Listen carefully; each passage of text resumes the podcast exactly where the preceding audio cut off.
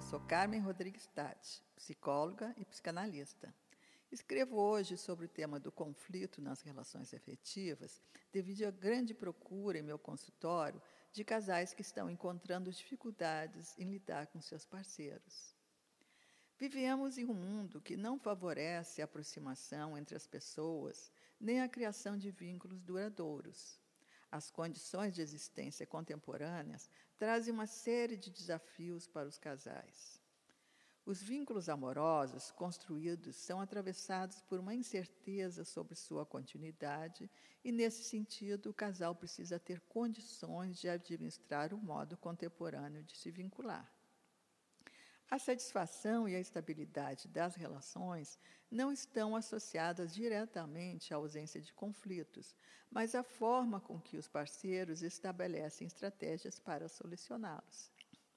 Entre os motivos mais frequentes de desentendimento está a relação com os filhos, o tempo que desfrutam juntos, o dinheiro, as tarefas domésticas, o sexo e as questões legais.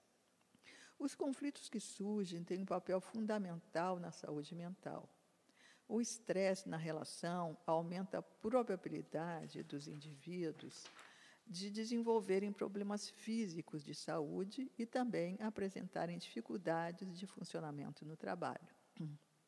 Mesmo após a separação, algumas pessoas ainda ficam aprisionadas numa dinâmica de repetição das problemáticas vividas durante o tempo que estiveram juntos. É importante que esses parceiros trabalhem sobre o processo de reestruturação subjetiva e de transformação dos laços, ultrapassando a perpetuação de um tipo de vínculo que aprisiona e, por outro, que liberta. Numa relação amorosa estão reunidos três aspectos: o do sujeito, o do outro e o da relação entre eles. Para haver uma relação equilibrada, nenhum aspecto deve ter predominância sobre os demais.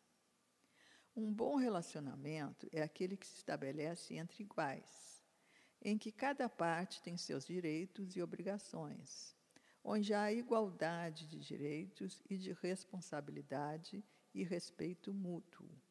É igualmente importante haver um diálogo aberto e ausência de poder autoritário.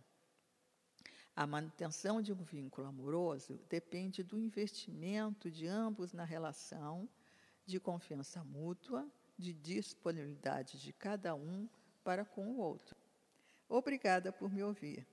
Se quiser conhecer meu trabalho, acesse o site carmen.psc.br. Carmen com N. Até breve.